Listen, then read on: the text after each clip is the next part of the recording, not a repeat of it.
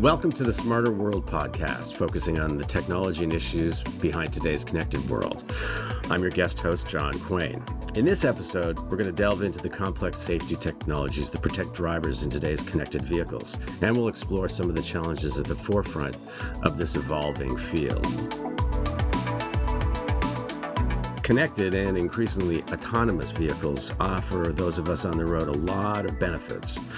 But as the cars become more electronic, more like rolling computers, the role of safety becomes absolutely critical. How will a car respond when something goes wrong in its electronic system or in a single component? That's what safety seeks to anticipate and protect against. To gain insight into vehicle safety, I'm joined by Gareth Price, Functional Safety Manager at McLaren Applied, and Franck Galtie, Director, Automotive Functional Safety at NXP Semiconductors. Welcome, gentlemen. All right. Hi. Hi, John. Well, Gareth, let me start with you. We all know about the things that make cars safe today, like tire pressure monitoring systems and airbags and ABS brakes, and even some of the ADAS or advanced driving assistance systems that are in cars, like radar, obviously, and uh, V2X communication and blind spot detection. But what is the safety like in the world that you and Franck live in, in the world of functional safety? So, for me, it's really about risk. It's about quantifying the risk involved in the deployment of these these new features that you just you mentioned, new and old features. And basically, functional safety is, uh, if you're in the business, it's it's the business of producing these automotive components or products that are free from unreasonable residual risk. This is a term that we use to kind of quantify what we mean by risk. And as you said, that that, that can be that the risk can be associated with anything from gearboxes to cruise control systems. So we, we know there are inherent risks in the use of these these items, these these components within a vehicle. And we know that when they go wrong, there are there are hazards. There are hazards that put life at risk. This is the risk we're talking about, not necessarily financial, but the risk of harm. And we want to reduce that risk. We, we, as engineers, we admit that we're, we're not going to be perfect and there will always be some risk left. We're, we're never going to be able to design perfect systems um, that, are, that have no risk in them whatsoever.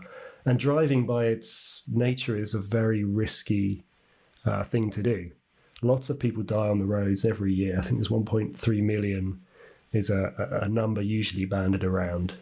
So people somehow take on that risk when they go about their daily business in their vehicles. But at the same time, they're not expecting the vehicles to fail unexpectedly. So when they use the brakes, they expect them to work. When they change gear, they expect it to work. So in this business of, of developing systems like gearbox controllers, we need to to rate the risks involved in the use of these these uh, these products. And usually, the best way to do that is to to use something that somebody's used before.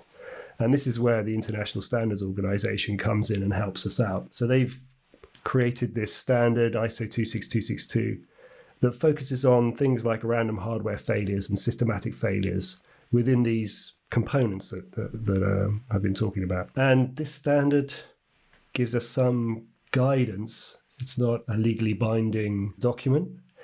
Uh, it is just guidance, but it helps us to try and evaluate the risks uh, of the use of these systems and the detection and mitigation of these hazards, these inherent hazards. So it gives us some guidance. There are other standards as well. There's um, ISO PAS 21448, which is commonly known as SOTIF, Safety of the Intended Function. And this is associated with more highly autonomous vehicles or ADAS systems, where it's not necessarily a random hardware failure that's going to cause some kind of hazard, but it's potentially the intended function, the actual feature that is being provided that is inherently dangerous. Something like cruise control if it goes wrong, you know, you're either going to crash into the back of the car or all of a sudden it's going to break. You know, if it's going strangely wrong. So this uh, this SOTIF standard is there to try and formulate a way of again evaluating the risk involved in those kind of um, features or the limitation of the performance of those kind of features. So we sort of got two areas covered here. We've got the deterministic land of hardware failures, systematic failures, and we've got this non-deterministic world of intended function, cruise control, you know. And I usually use the analogy cruise control, well, how can that go wrong as an intended function?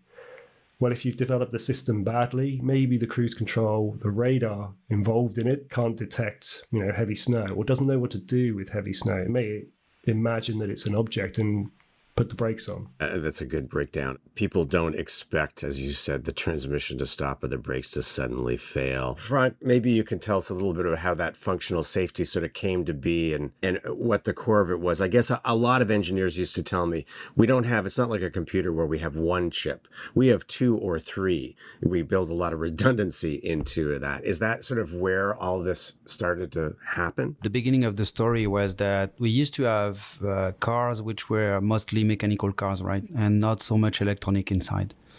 And then with the uh, the new features and also the new uh, all the new features, starting with the ABS, was one of the first one where we we said, oh great, electronics can really help and save lives and uh, ABS, ESP, this kind of thing. So we had more and more electronic uh, systems into the car, and then it was like. Uh, I mean, in some of the design, we see up to uh, 60, 70 ECUs uh, here and there in the car. So it's it's it becomes very huge and this is i think the reason why we had we have seen um, uh, let's say from the return from the field that there was more and more return from the field because of electronic failures.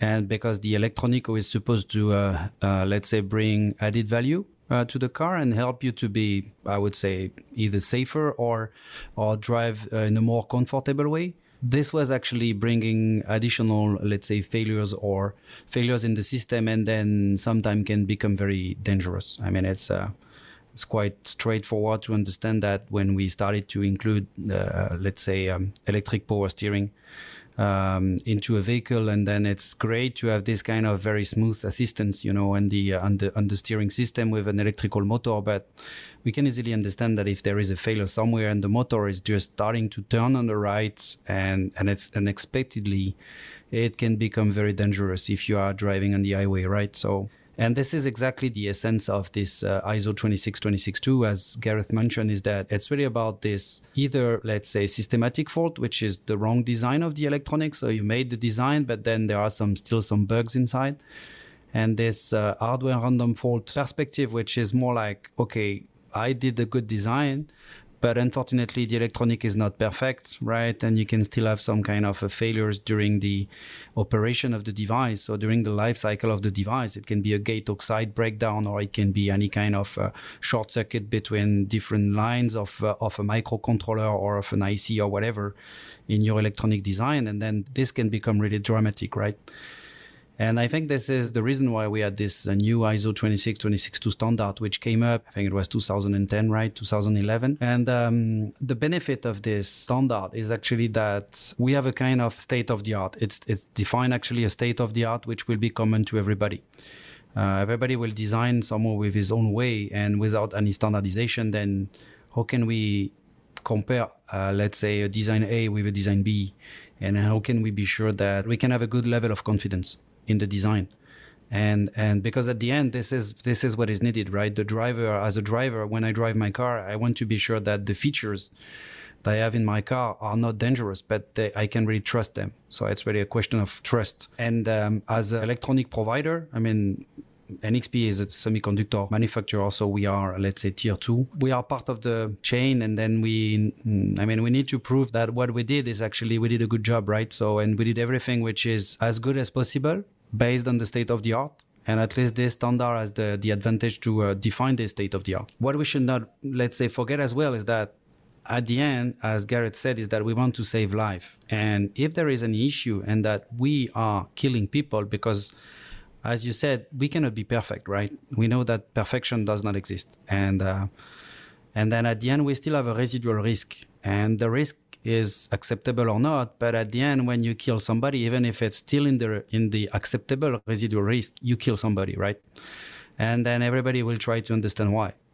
So there is also behind a kind of liability, I would say not issue, but at least a liability concern where you need to demonstrate that you did everything right. You you have not made any kind of uh, negligence or whatever during the design or during the validation of your product, or that you have not uh, hidden anything in the in the, in the safety documentation that you are delivering to your customer or whatever. You're absolutely right. It's not you can reboot your smartphone or your laptop, but you can't reboot your car going 65 miles an hour or you know 100 kilometers an hour down the road. That's not really an option. Uh, so maybe we could get to some sort of examples. Um, Franck, you're talking about the individual chips and semiconductor and those components, but Gareth, you're also involved in the much more practical most cars that most of us drive and the systems that go into. You have to sort of integrate this into a complete system.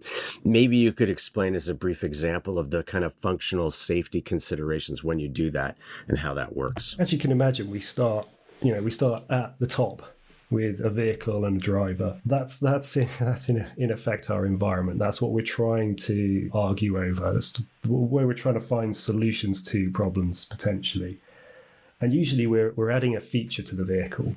So something topical, an electric motor, for example. You know, lots of vehicles now are delivered with electric motors within them to provide economy. For McLaren cars, it's more providing performance and economy, depending on the mode of operation. Um, these things are becoming very important, and they're they're not novel technology. Electric motors have been around for a while, so the kind of failure modes associated with them are understood. You know, they fail, they stop driving, they stop providing this torque to the road surface in some way. So we, we start to analyze the object of our interest. So, for example, if I'm making an electric motor, I'm going to analyze that electric motor and the inverter that's providing it with the energy in the context of the vehicle, and I'm going to assume that it's going to go wrong in some way. And some of the worst hazards that you can have, I think um, Franck alluded to this earlier, the yawing effect. If you're traveling across the road into oncoming traffic, that's really dangerous. Although it's not so dangerous because the front of the car tends to be uh, a crumple zone. Side impacts tend to be very, very dangerous. So if you're coming across the road, you're presenting the side of the vehicle to oncoming traffic. So it's highly dangerous. Um, and therefore, we rate it as such. We say the risk associated with these yawing hazards is high. Therefore, we've got to do a lot of work to ensure that these things don't happen. So we've we've analysed the vehicle. We know these hazards occur with this electric motor. Uh, then we start saying, okay, what are we going to do if the hazard occurs? We don't try and work out the probability of it occurring. We just assume it is going to occur if it's physically possible. And then we start saying, well, what do we do? How do we detect it happening? And what are we going to do to mitigate the hazards involved in the scenario that, that the vehicle is in? And that's when we come up with what we tend to call safety goals. And these are the top level requirements to ensure the safety. So, for example, with an electric motor, let's say it goes wrong, it creates a large braking force. You know, usually they're regenerating um, energy back into the battery, so they do they do provide some braking effect. If that goes wild, you may create instabilities in the vehicle. So your safety goal may be written to sort of avoid that. So you may say, okay, I want to prevent unintended deceleration. It's unintended because the driver doesn't expect it there's been a failure. So then we've got our first requirement. That's what we're going to do. We're just going to try and prevent that unintended deceleration. Now, unfortunately, one of the solutions would be to turn everything off. Well, you've still got a decelerative force then because you're no longer driving. So, a lot of the time, these mitigations and these safety goals actually only reduce the hazard. They don't necessarily get rid of it completely, especially if the hazard is very, you know, very high. And once we've done that, we look at the system level, we go down into software. It's it's a standard development process. Is there specificity in some of the standards for situations like that? The the reason I ask is adaptive cruise control. So when that would introduce some cars would stop and you'd sit there for two seconds and then the, they'd release the brake. and some cars stop and hold onto the brake. They hold the brake even when the system's disabled. Are the standards that specific for these systems? For for ISO 26262, ISO 21448, not really. They're they're really framing uh, a development process and a description of the evidence that you must produce to provide some kind of assurance that the product that you have developed is free from unreasonable risk. Doesn't tell you what you need to do, doesn't tell you the functionality. You need to argue over that. So something like adaptive cruise control yeah, it's very different from different manufacturers, the way it reacts. In fact, I, I was in my car the other day, and it's it's a relatively new car, and it doesn't have a handbrake. It has a button now that I can put on and off. And I was just playing around with it and accidentally put on the handbrake. and the handbrake came on and the car started to decelerate. And I couldn't turn it off. I was thinking, oh, if I if I turn it off, oh, it won't turn off. It's stuck. And it continued to be engaged until the vehicle came to a stop and then it disengaged. And I thought to myself, somebody's planned that on purpose. That isn't something that's happened accidentally somebody has worked out that they think, with some evidence, that is the safest thing to do when the handbrake is applied during travel. So they're obviously measuring the speed and going, why would somebody want to put the handbrake on? They're not a rally driver. You know, why would somebody want to do that? They're obviously either in distress or there's a problem. Maybe the, you know, the, the concept, the safety concept associated with that scenario is to engage, you know, and continue to engage the handbrake. So there was no failure there. Actually, there was a failure. It was me, which is usually the, the weakest link in this whole story. It's usually the driver doing something wrong or reacting to a failure in such a way. I mean, we always say you really want these safety mechanisms to kick in before the driver realizes because they are bound to overreact. It's just human nature. They'll overreact and make the situation even more hazardous. Right. So you really want to get in there as soon as possible. Or don't vary what you're doing. Don't turn the handbrake off and on and off and on because that'll really scare somebody and they'll start to panic.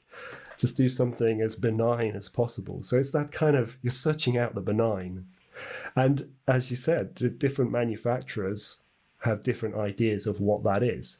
Now there is some standardization coming in, especially now that now, you know, more autonomous features are coming in that are highly complex, like Tesla's autopilot, you know, like these adaptive cruise control, highway pilot, whatever you want to call them. I think these are trade names. How the driver actually understands the use of that feature.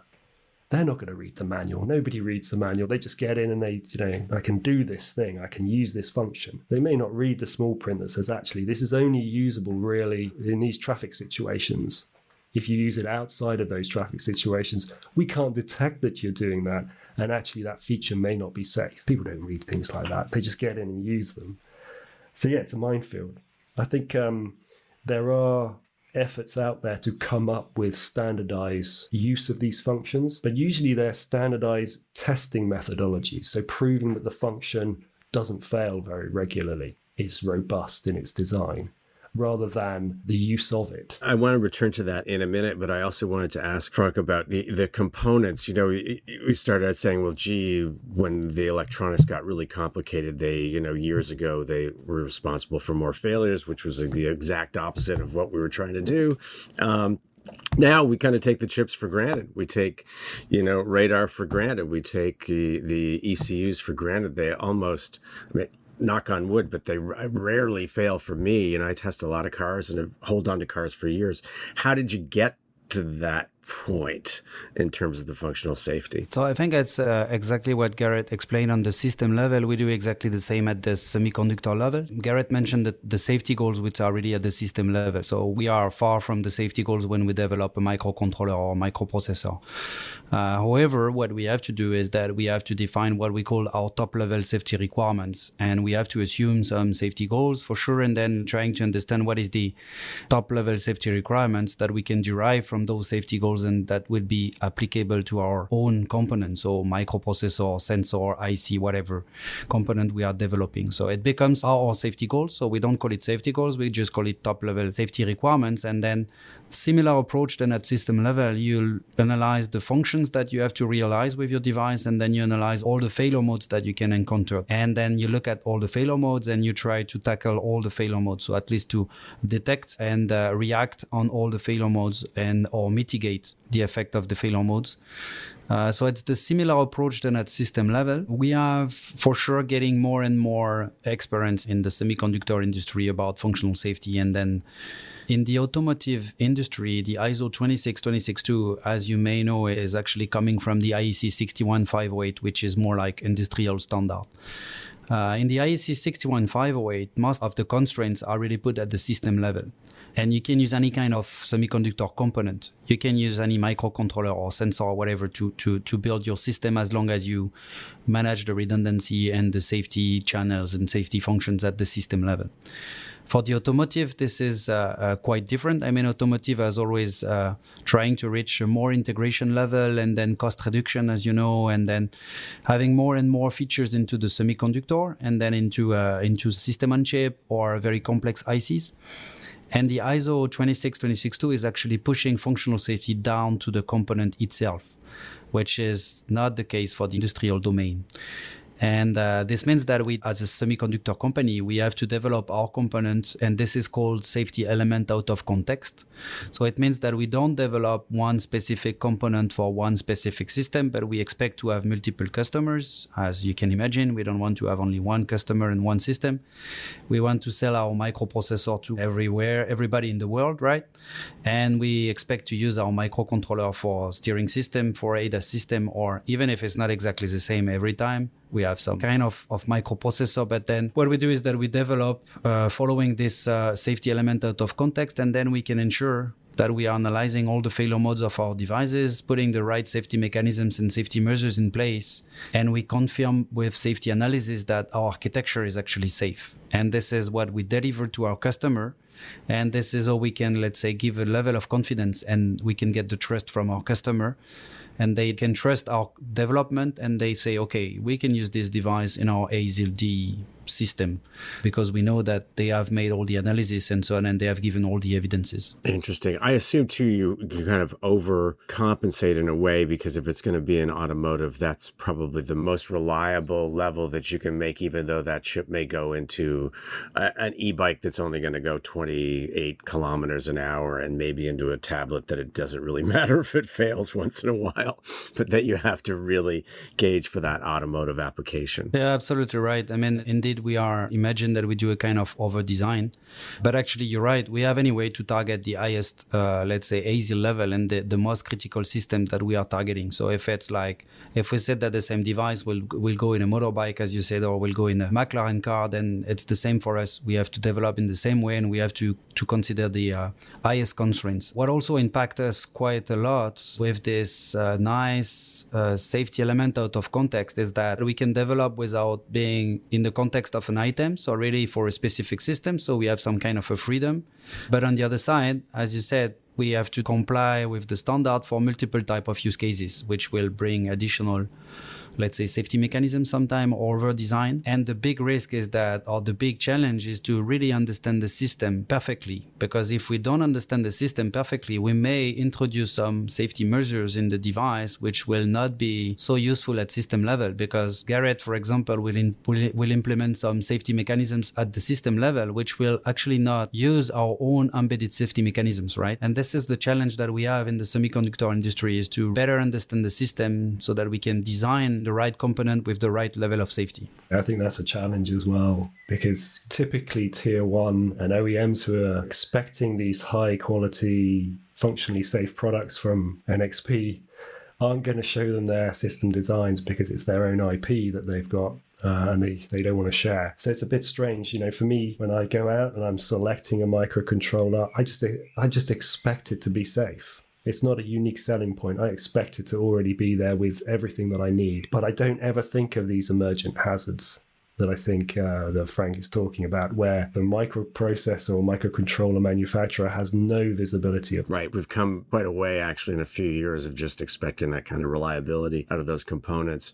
That brings up the topic that is the sexy and also incredibly difficult one of the autonomous vehicles and getting from here to AVs that are actually level four, level five, whatever, what we all imagine.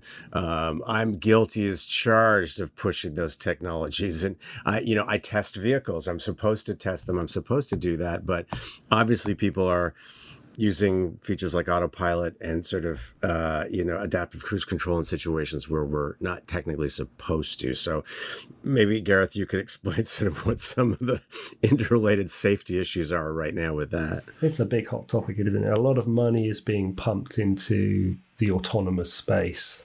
You know, billions, tens of billions of dollars and pounds and yen and it's it's a big business. Some people are saying that it's you know we're doing this to save these 1.3 million lives on the road. I'm not convinced about that. I think that we'll save you know autonomous systems will save people because you know you're removing an unreliable person potentially from the situation. But there's a problem with the statistical information we have associated with autonomy.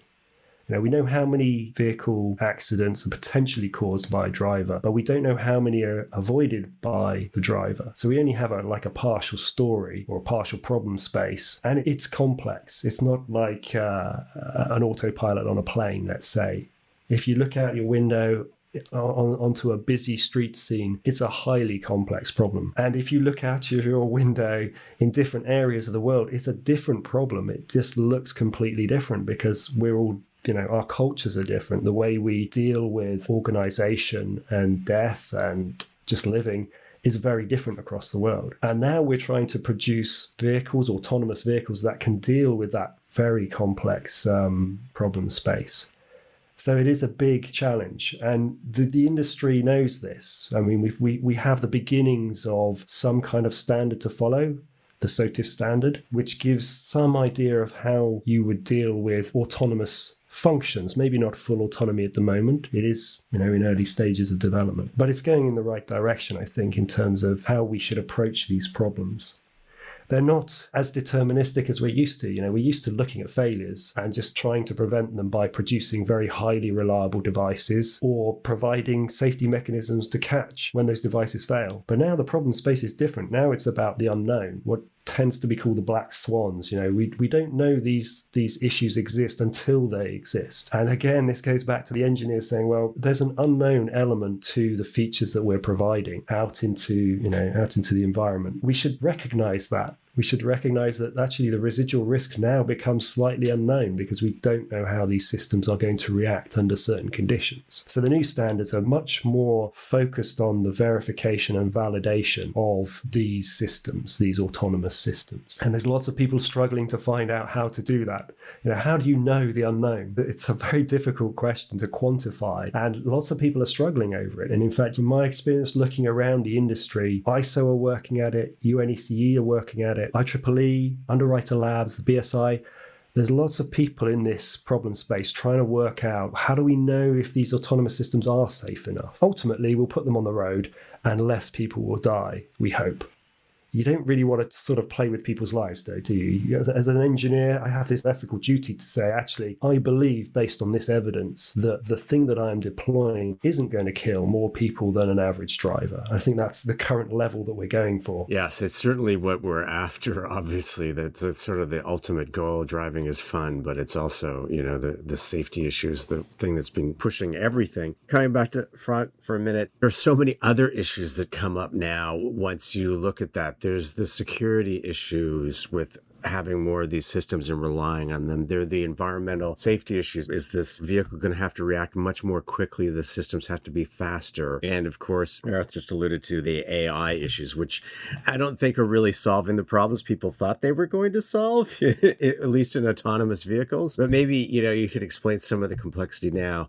that comes down to you and the semiconductors that it will rely on? First of all, I have to admit that I, I really love autonomous driving, you know, and then and the reason why it's really because this automotive industry became sexy you know and i joined this uh, automotive industry in 2004 or something like this and i remember my colleagues at that time said oh why are you going there? I mean it's so boring. It's just like small improvement after another one and then the future one is looking like the previous one no? So very boring boring industry and so on. And with this autonomous driving coming in the game it was wow it was really sexy again you know? And then and it's really given new dynamic into this industry and then and also completely changed the relationship between and the way of working between OEMs tier 1 tier 2 and and so on and so forth. And just to come back to what you said John as Gareth said is that this autonomous driving is more and more going in the direction of how can we be as good as a driver and how can we manage the uh, let's say all the environmental conditions? So uh, we have so many things so many information to uh, to analyze. And then this leads actually to more and more sensors here and there uh, let's say more cameras and CMOS imager with like 4k 8k and something like this 8 to 12 cameras multiple radars lidars and so on.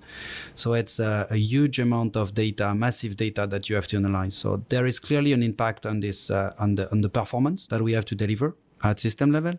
And uh, this is the first thing. And um, one thing which is actually coming in the game is this artificial intelligence, as you mentioned. I mean, how can, you, how can I manage a massive amount of, of data and analyze them quickly? Artificial intelligence seems to be the solution, right? I just it seems to be the solution because everybody said, yeah, great. This is neural network is is great. It's like a brain, right? So let's just use it, and it's gonna be fine but actually it's not fine. And at least from a safety perspective, we are not yet at the right level, I believe. So today there are some kind of architecture tweak where you can say, I will have a main channel doing all the massive, let's say, computation with artificial intelligence. And to make it safe, I will do a kind of safety envelope or uh, somebody call it sometime ODD checker, so design domain checker. So it's going to be a safety pass, you know, saying, okay, your main calculation is okay, so I can drive the car in this part of the road because it's uh, free from objects or something like this.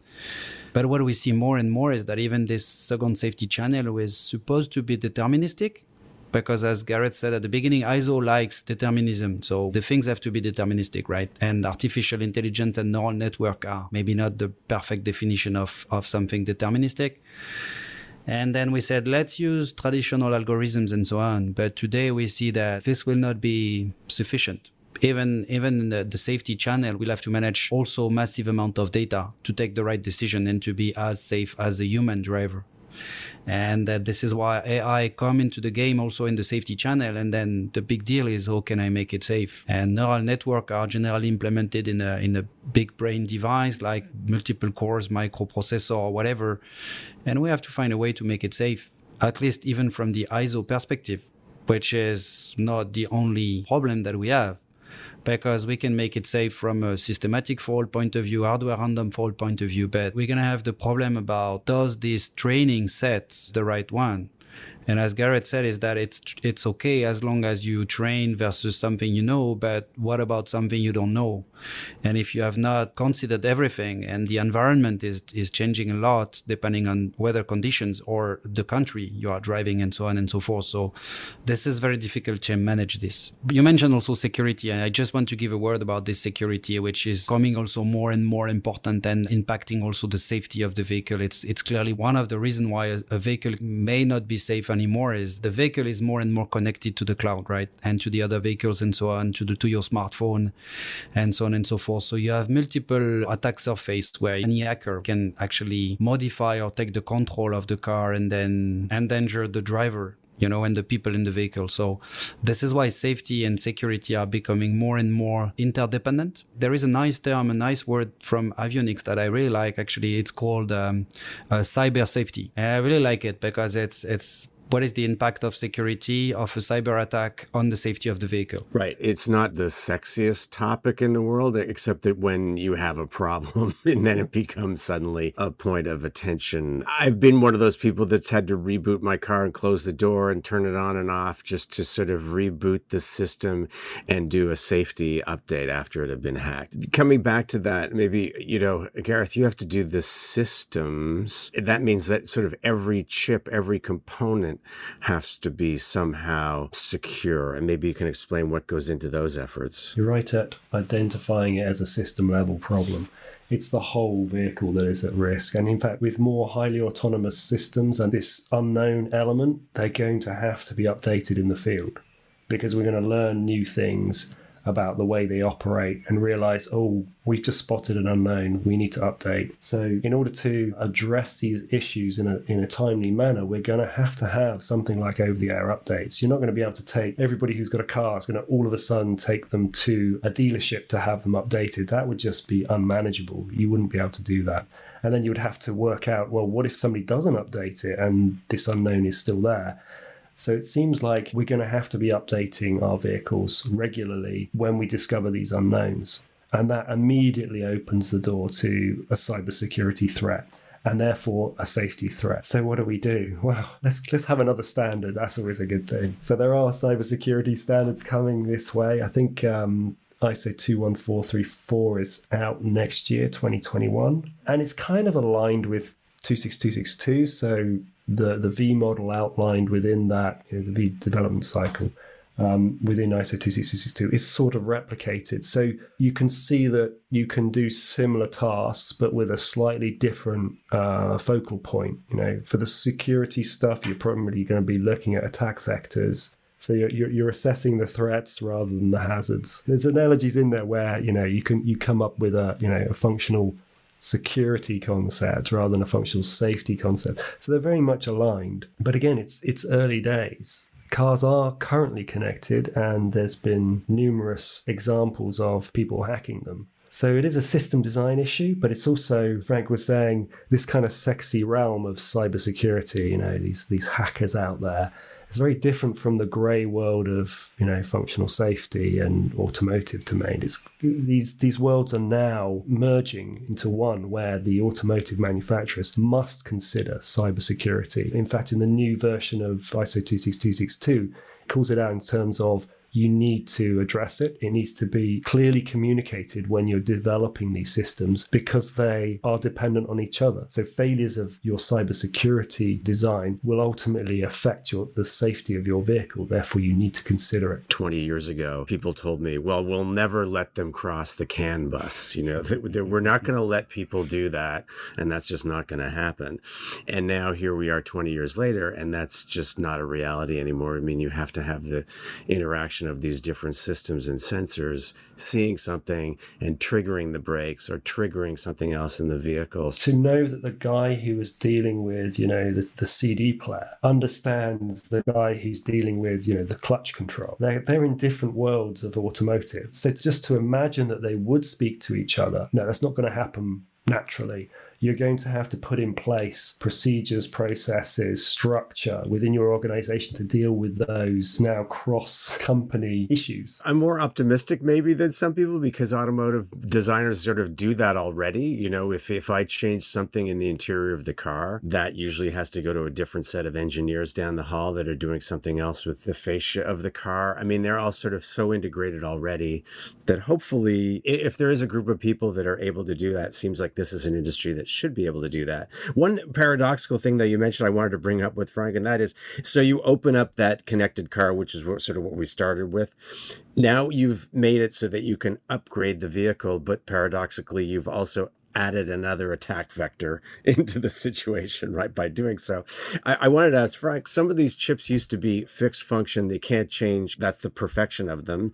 But now, does that mean that more people designing systems and the OEMs want these chips to be upgradable or changeable in firmware to account for unforeseeable things? Clearly, yes. I mean, the answer is yes. We have to move to a different balance between hardware and software uh, into a chip. As a semiconductor company, we are generally defining everything for functional safety as hardware mechanisms, you know. So it's, uh, I would say, good from one perspective is that it's quite fast generally, and then this is very well deterministic, but it's not flexible at all. And right now, we, we need to do this. Uh, so it has to be very well adapted to the system. This is one thing.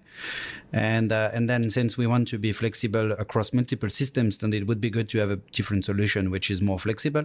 And the point that you mentioned is, I think, the key one is that this over-the-air update it will not be just about cybersecurity. I think I do believe that with everything connected to the cloud, you will very much analyze all the information, all the diagnostic and uh, feedback from the vehicle that will be given to the cloud, and the OEMs will analyze it, and they will be able to anticipate any risk in terms of safety. And it's not about a security attack or whatever, just like, oh, my functional safety concept, I was foreseeing this. And finally, based on the feedback, based on the data that are provided to the cloud, I see that maybe my safety concept is not robust enough. So I would have to update also my safety concept on the fly. And in that case, I mean, if you have a hardware safety concept, then I mean, you cannot update, right? So we have to move more from hardware based safety concept to a more software based safety concept. And this is actually the direction that we are taking in the, at least in NXP, is that we are thinking more and more about some uh, software safety concept and software features that can help us to get rid of this fixed hardware solution.